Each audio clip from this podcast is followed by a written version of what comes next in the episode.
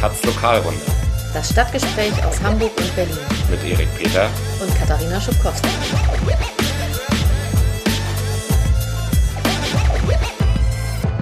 Moin, hallo, herzlich willkommen zur Lokalrunde. Wir melden uns heute aus Hamburg und sprechen über Mietendeckel und Enteignungsfragen in Berlin und den Stand der G20-Prozesse in Hamburg. G20? Habe ich G20 gehört? Ja, ein Glück, ne? Ein Glück, habe ich das lang nicht mehr von dir gehört.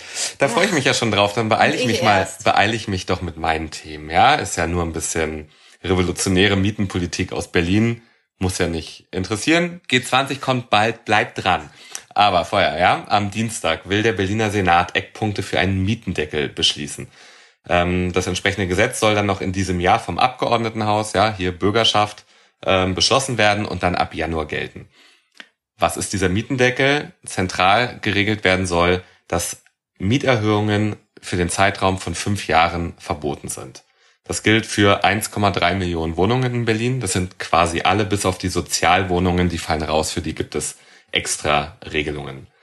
Ähm, damit natürlich wäre irgendwie diese Preisspirale, die es seit einem Jahrzehnt in Berlin gibt und die nur sich immer weiter nach oben gedreht hat, endlich durchbrochen und äh, zumindest bis 2025 wären die Mieten stabil. Ähm, eingeführt werden soll zudem eine Mietobergrenze. Das heißt, ne, ein festgelegter Wert und äh, Mieten, die da drüber liegen, die können auf Antrag der Mieter abgesenkt werden und müssen sie dann auch. Ähm, das soll auch gelten bei Wiedervermietungen. Also wenn die Vormiete schon höher war als diese einzuführende Mietobergrenze, dann muss die Miete, wenn bei einer Neuvermietung, ähm, auf diese auf diese Höhe herabgesetzt werden. Ähm, eine Zahl, die gibt's leider noch, noch nicht, äh, hat der Senat sich noch nicht darauf geeinigt. Äh, momentan geistert so durch den Raum 11 Euro. Als Höchstgrenze pro Als, Quadratmeter. Ganz genau. Ist jetzt nicht gerade besonders wenig. Ist ein bisschen Hamburger Preis, ne? Ja, auf jeden Fall. Ja, ja, das stimmt schon. Man muss abwarten, ob es äh, dann wirklich diese Zahl wird äh, und ob es auch dieser Pauschalwert wird oder ob das differenziert wird, je nach Baujahr, Ausstattung und Lage der Wohnung. Ähm, aber klar daran ist, das ist rechtlich deutlich umstrittener als dieser erste Schritt, das Einfrieren der Mieten. Und man greift damit ja in bestehende Verträge ein, in bestehende Mietverträge. Das wird auf jeden Fall rechtlich angegriffen werden. Und äh, das will, glaube ich, die Berliner Politik, die Berliner Regierung will jetzt nicht massenweise ähm, da in die Verträge reingehen. Und äh, glaube, diese Mietobergrenze ist nur dafür da, sozusagen die oberste Spitze der Mieten abzuschneiden. Mhm. Ähm, nun ja, weiterhin gibt es ja kein Gesetz ohne Ausnahmen. Soll heißen, Erstvermietungen, Neubau ähm, können weiterhin vermietet werden, ohne dass dort die Mietobergrenze gilt. Und äh, Mieterhöhungen gibt es äh, auch äh, die Möglichkeit im, im Einzelfall ähm, sie durchzusetzen, und zwar nach Modernisierungen. Da ist, soll allerdings geregelt werden, dass bei kleineren Modernisierungen, wo die Miete danach bis zu 50 Cent pro Quadratmeter steigt, dass das äh, problemlos möglich sein wird für die Vermieter. Bei größeren Vorhaben, wo die höhere Mietpreissteigerungen nach sich ziehen würden, das muss genehmigt werden extra.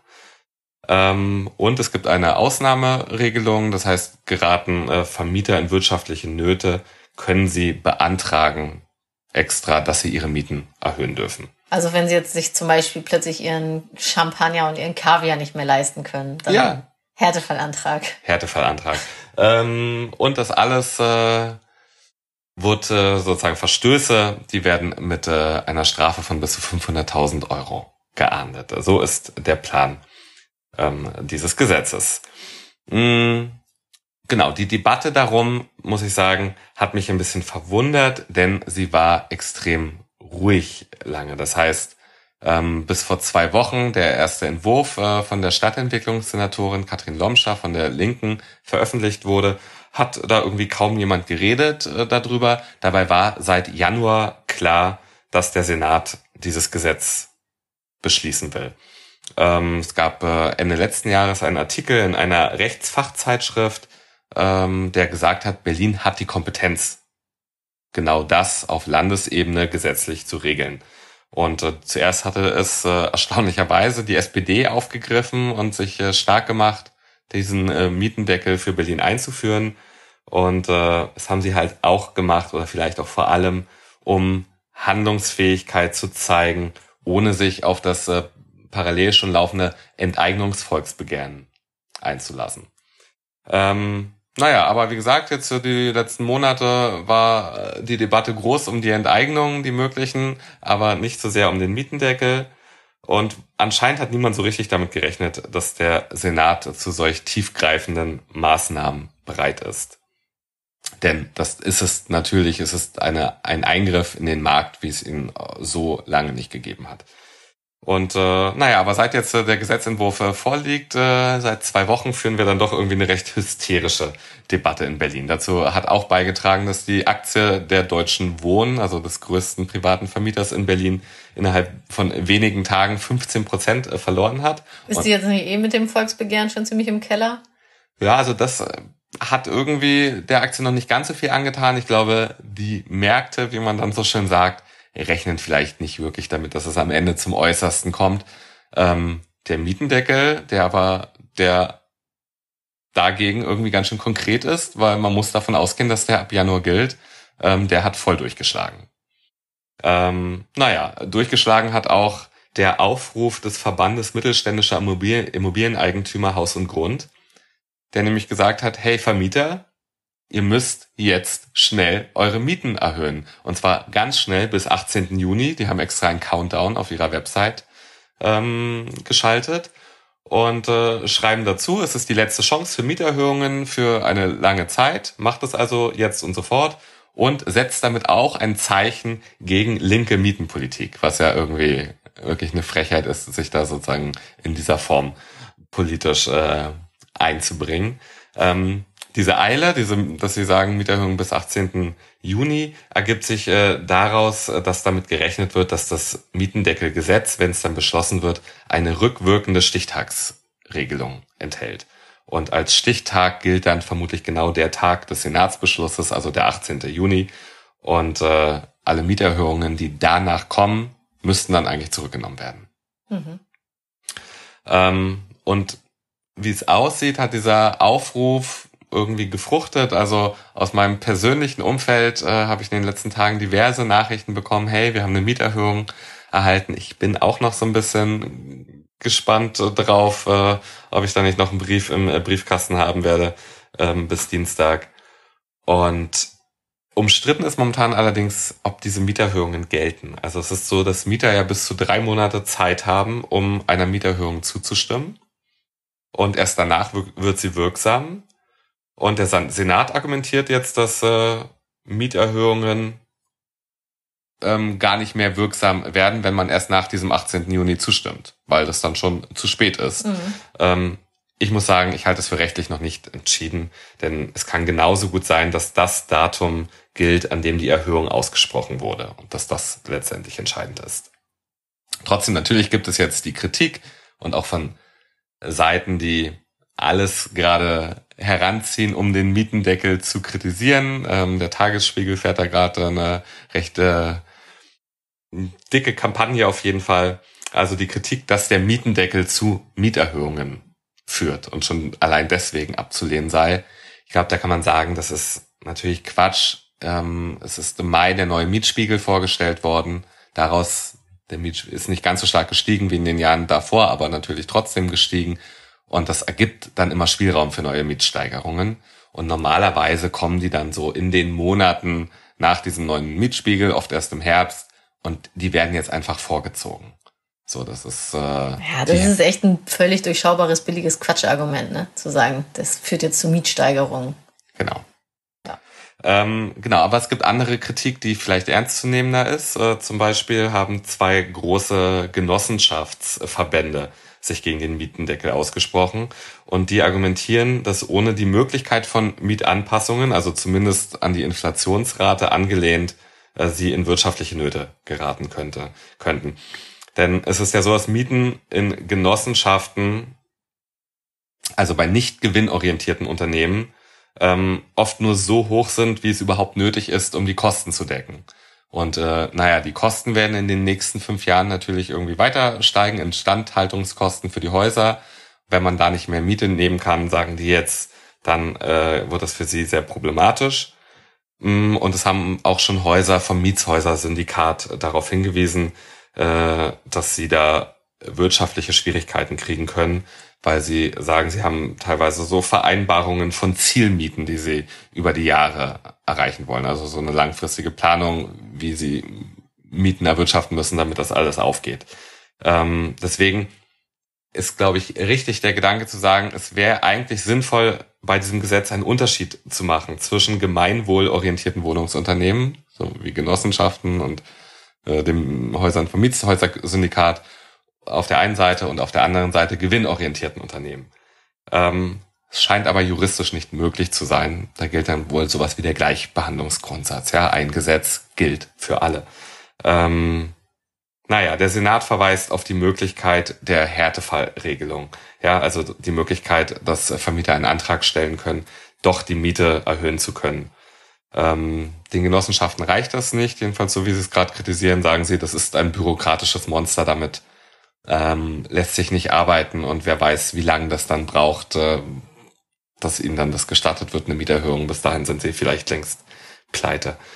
Ähm, und es gibt eine weitere, eine heikle Frage, über die ist noch nicht großartig dabei diskutiert worden. Da muss man aber, glaube ich, dringend drüber nachdenken. Was macht man eigentlich mit so Unternehmen, also gewinnorientierten Unternehmen mit äh, Firmenstrukturen komplexerer Art, die also zum Beispiel, und das ist keine Seltenheit, dafür sorgen, dass äh, all ihre Gewinne ins Aus, im Ausland, sozusagen ins Ausland transferiert werden, aber und die Firma auf dem Berliner Markt nominell als verschuldet gilt. Wie sozusagen soll das kontrolliert äh, werden, wenn die sich halt auch hinwendet und sagt, hey, wir sind ja verschuldet, wir brauchen jetzt die Möglichkeit, Mieten zu erhöhen. Also da gibt's noch ganz schön viele Fallstricke, glaube ich, äh, und äh, Feinheiten, die man beachten muss, wenn dann dieses Gesetz sozusagen konkret geschrieben wird. Mhm. Das wird nochmal spannend. Ja. So, spannend wird auch äh, natürlich und ist es schon die ganze Zeit das Volksbegehren Deutsche Wohnen und Co. enteignen. Die haben am Freitag 77.000 und eine Unterschrift abgegeben. Und das sind fast viermal so viele wie die 20.000, äh, die eigentlich reichen würden, um einen Antrag auf ein Volksbegehren äh, zu stellen. Und äh, natürlich äh, zeigt das irgendwie erstmal, welche große Unterstützung diese Forderung genießt, die Immobilienkonzerne mit mehr als 3000 Wohnungen, das sind momentan so zwölf in der Stadt, äh, gegen Entschädigungen zu enteignen. Und dass äh, anscheinend Berliner Aktivistinnen zu viel Zeit haben und einfach mal weiter sammeln, wenn sie eigentlich schon längst fertig sein könnten. Ja, ne, eigentlich nach der großen Mietenwahnsinn Demo vor ein paar Monaten hatten sie, glaube ich, die 20.000 eigentlich fast ja. zusammen. Da hätten sie aufhören können. Aber äh, das wird immer auch als politisches Signal ähm, gewertet ja. und verstanden. Deswegen wollten sie so viele Unterschriften sammeln, wie es geht. Und äh, naja, es gibt jetzt mehrere Möglichkeiten, was jetzt passiert. Also der Senat könnte sich diesem Ziel, nämlich ein Enteignungsgesetz zu erlassen, einfach anschließen. Das ist gar nicht ganz utopisch, denn zwei von drei Parteien haben schon längst ihre Unterstützung für die Ziele dieses Volksentscheids äh, beschlossen. Also Linkspartei und Grüne haben gesagt, Enteignung, Spitze, wir sind dabei. Ähm, naja, unentschlossen wie immer eigentlich ist ja die SPD. Mm, und die, also die hat sich bisher nicht so richtig öffentlich damit anfreunden können. Deswegen haben sie ja vielleicht auch diesen Mietendeckel so stark gemacht. Ähm, aber die wird auf einem Parteitag darüber abstimmen im Herbst und wie sozusagen da die Basis äh, das sieht, äh, ob da nicht auch irgendwie genügend Sympathien äh, sind, das ist überhaupt nicht ausgemacht. Das heißt, es könnte sein, dass es am Ende drei Regierungsparteien gibt, die alle sagen, wir wollen die Enteignung, dann können die sich mit der Initiative einfach zusammensetzen und versuchen, so ein Gesetz auf den Weg zu bringen als Senat, was dann irgendwie mit ihrer Mehrheit im Abgeordnetenhaus beschlossen wird und dann würde es sozusagen seinen sozialistischen Weg gehen, sozusagen. Naja, wenn die SPD äh, das äh, nicht äh, tut, dann ähm, passiert eigentlich nichts weiter, als dass der Senat dieses Begehren, was es jetzt gibt, äh, auf seine Verfassungsmäßigkeit prüft. Ähm, gut, es kann negativ ausgehen, man rechnet nicht damit, dann wäre das irgendwie eigentlich gegessen. Oder sie sagen, ja, das ist äh, soweit äh, rechtlich erstmal okay. Und äh, dann äh, kommt es zum eigentlichen Volksbegehren. Dann bräuchte die Initiative noch einmal äh, 180.000 Unterschriften. Sie müssen wirklich von vorne anfangen zu sammeln, haben dafür sechs Monate Zeit. Und wenn ihnen das gelingt, dann gibt's, äh, würde es zum Volksentscheid kommen. Äh, momentan gibt's so die Debatte, ob dieser Mietendeckel Einfluss, äh, also ob der Mietendeckel, der ab Januar wohl kommen wird, Einfluss auf das Enteignungsvolksbegehren hat.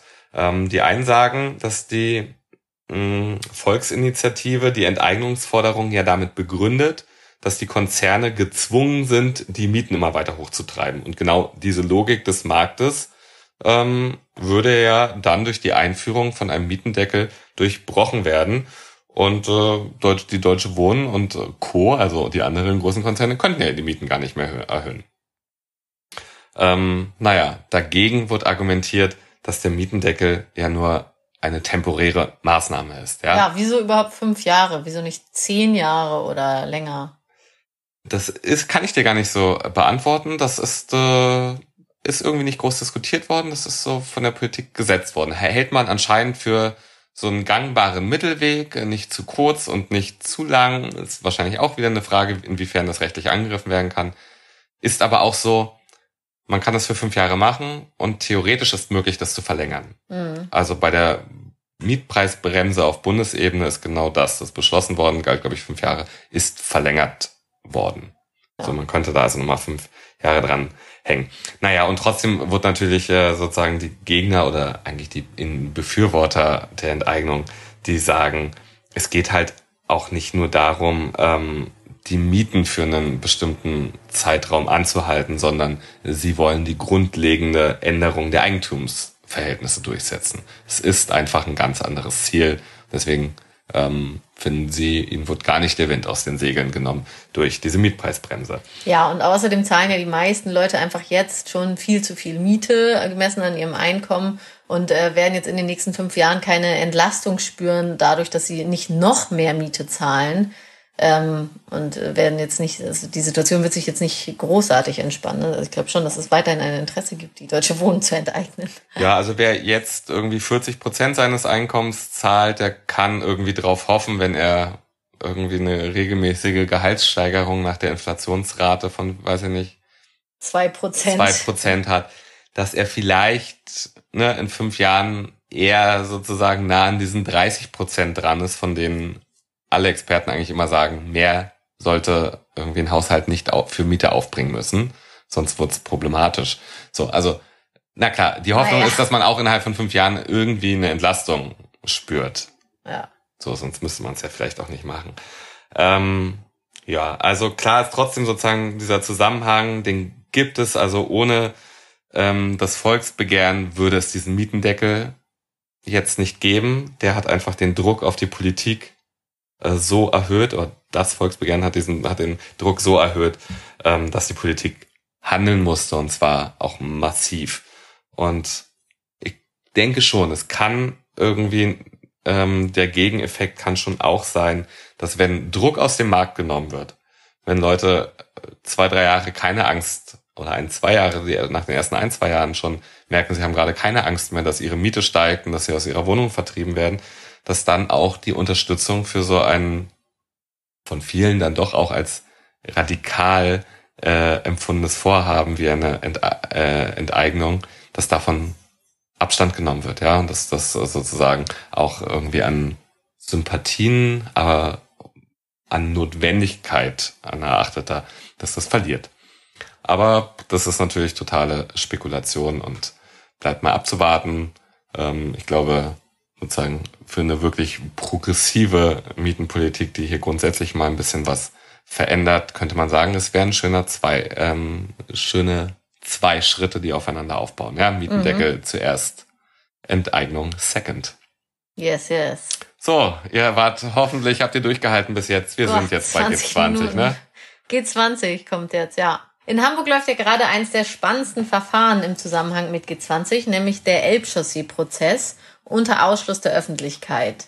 Also Elbchaussee noch mal kurz, das war am Freitagmorgen des Gipfelwochenendes, ähm, haben sich so morgens um sechs etwa 200 Leute relativ ungestört durch die Polizei durch die Elbchaussee bewegt und dabei Autos und Mülltonnen angezündet, einige Scheiben ein, eingeschmissen und ähm, ja insgesamt einen geschätzten Sachschaden von einer Million Euro verursacht. Das waren diese Videos, die zum Beispiel aus diesem Bus heraus aufgenommen wurden, ne? Das genau. äh, hat ja. man im Kopf.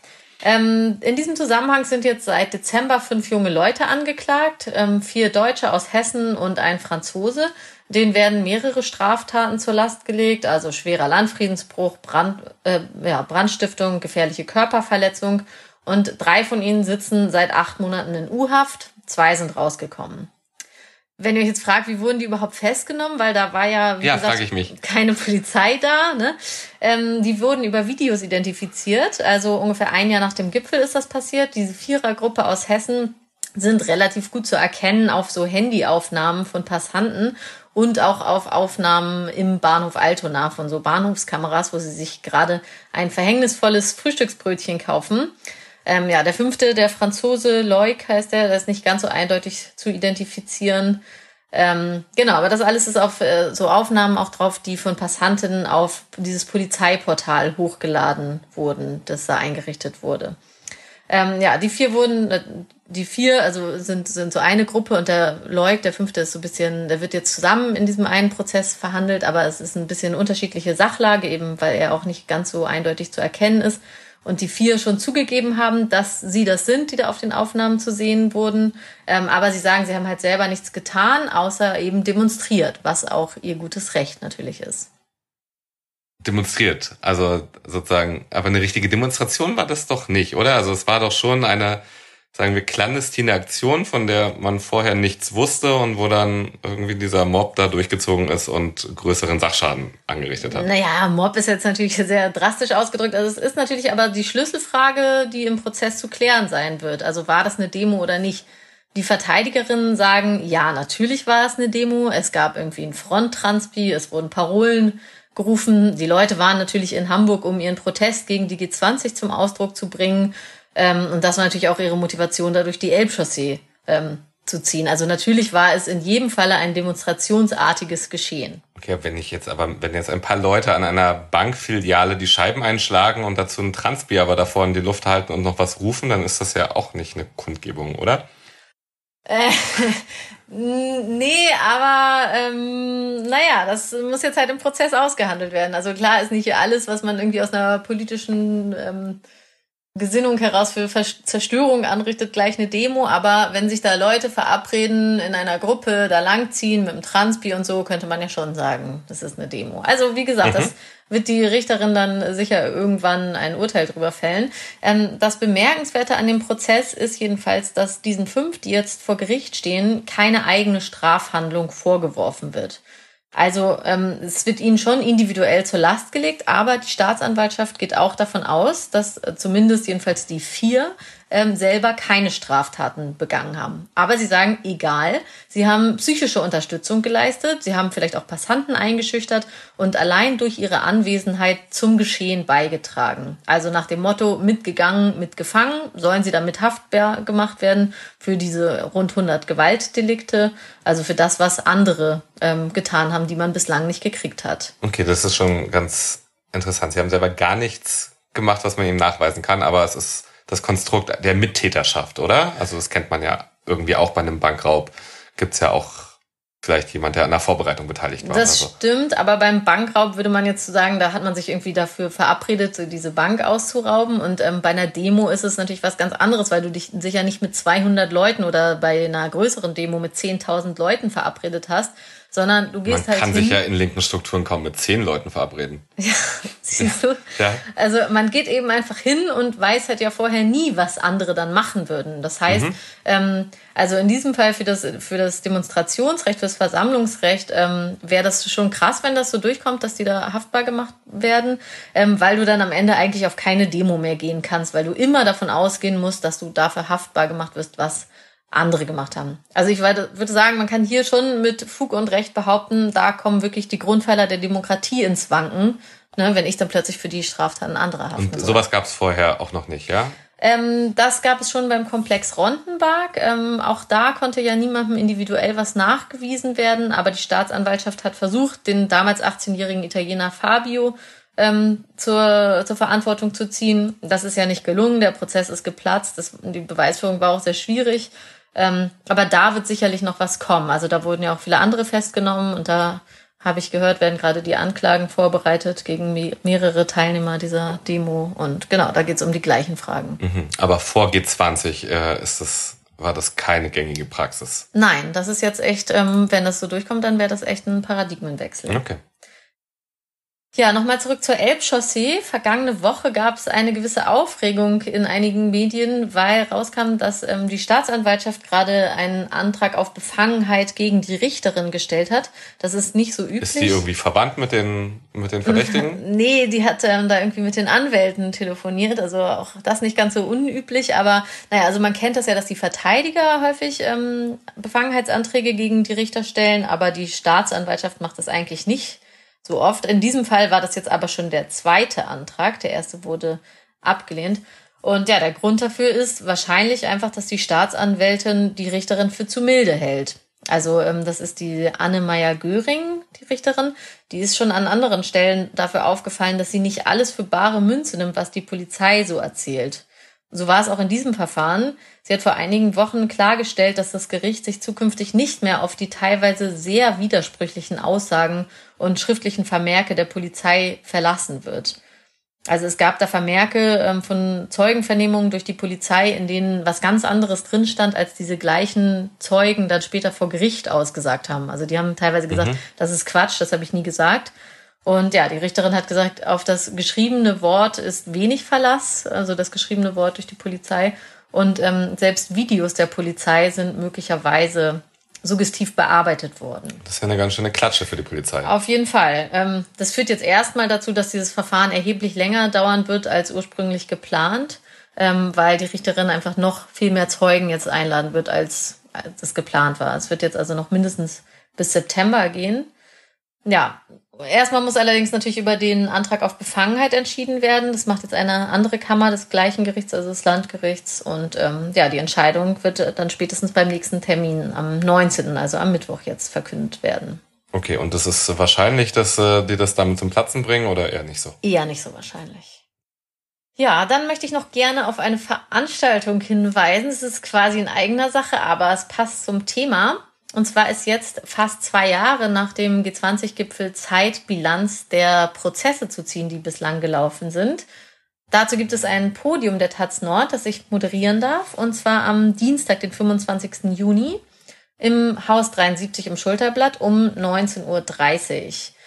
Auf dem Podium ähm, werden wir diskutieren mit der Anwältin Gabriele Heinecke, die Vorsitzende des Republikanischen Anwältinnenvereins und auch Verteidigerin im Elbchaussee-Prozess mit dem Juraprofessor der Bucerius Law School Paul Krell und G20-Gegner Halil Shimshek aus Hamburg.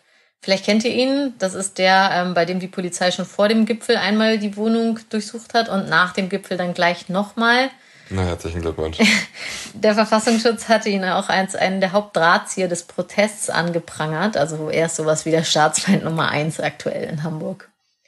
Ja, mit den Teilnehmerinnen wollen wir zusammen auf die Urteile gucken und ja, sehen, was man, ähm, was man für eine Bilanz ziehen kann, was man daraus schließen kann und vor allem eben der Frage nachgehen, ob man bei diesen harten Strafen von einer politischen Justiz sprechen muss. Hm, aber du willst jetzt bestimmt gleich auch noch ein bisschen was dazu sagen, oder? Ein bisschen. Ich will jetzt nicht alles vorwegnehmen, aber ähm, eine kleine Bilanz habe ich natürlich schon gezogen, also eine kleine Auswertung der Urteile zumindest.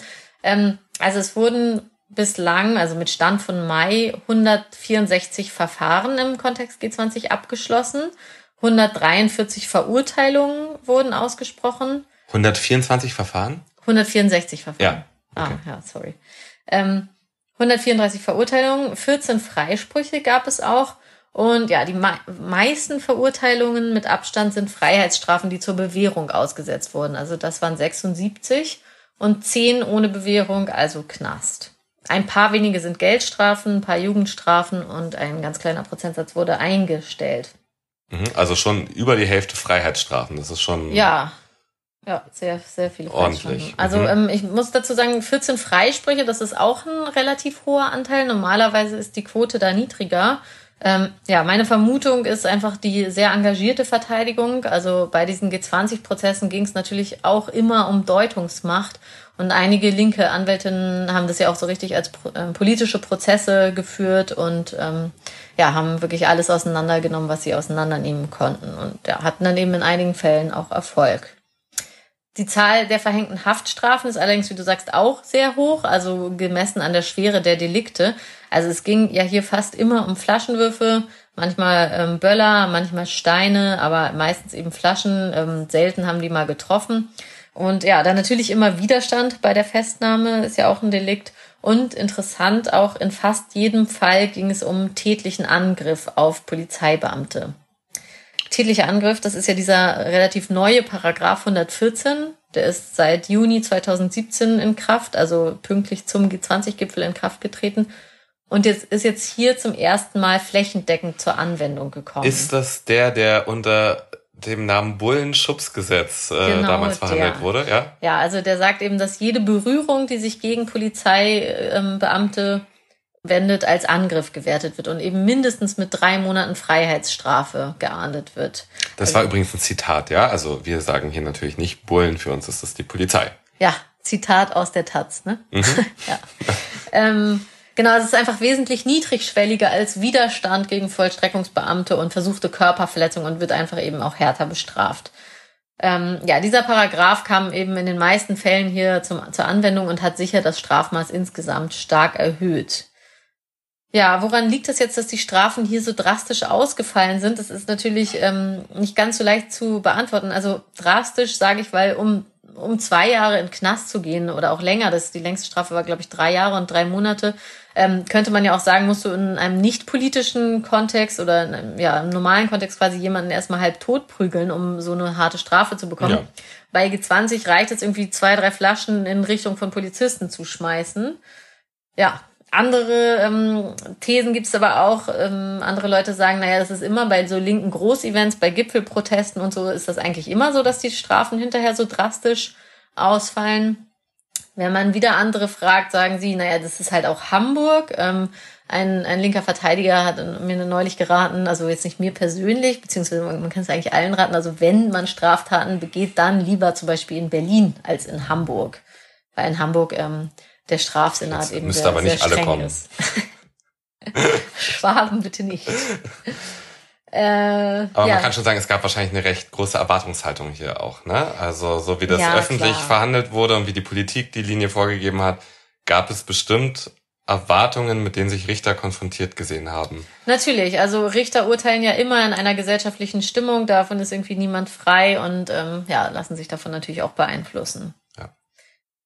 Ja, dann ähm, ein Aspekt noch zum Ende, den man noch nennen sollte, wenn man Bilanz der G20-Prozesse zieht, ist natürlich, dass bei dem ganzen Reden um G20-Prozesse es immer um die Prozesse gegen die G20-Gegner geht. Also ähm, von den über 150 Ermittlungsverfahren gegen Polizisten wegen ähm, Gewalt im Amt ist keine Anklage bisher äh, vors Gericht gekommen. Keiner? Keine null, einzige niente. Null. Nada. Ich glaube auch nicht, dass da noch was kommt. Einige wurden auch schon eingestellt. Ja, also man sieht, Polizeigewalt bleibt in Deutschland weiter straffrei.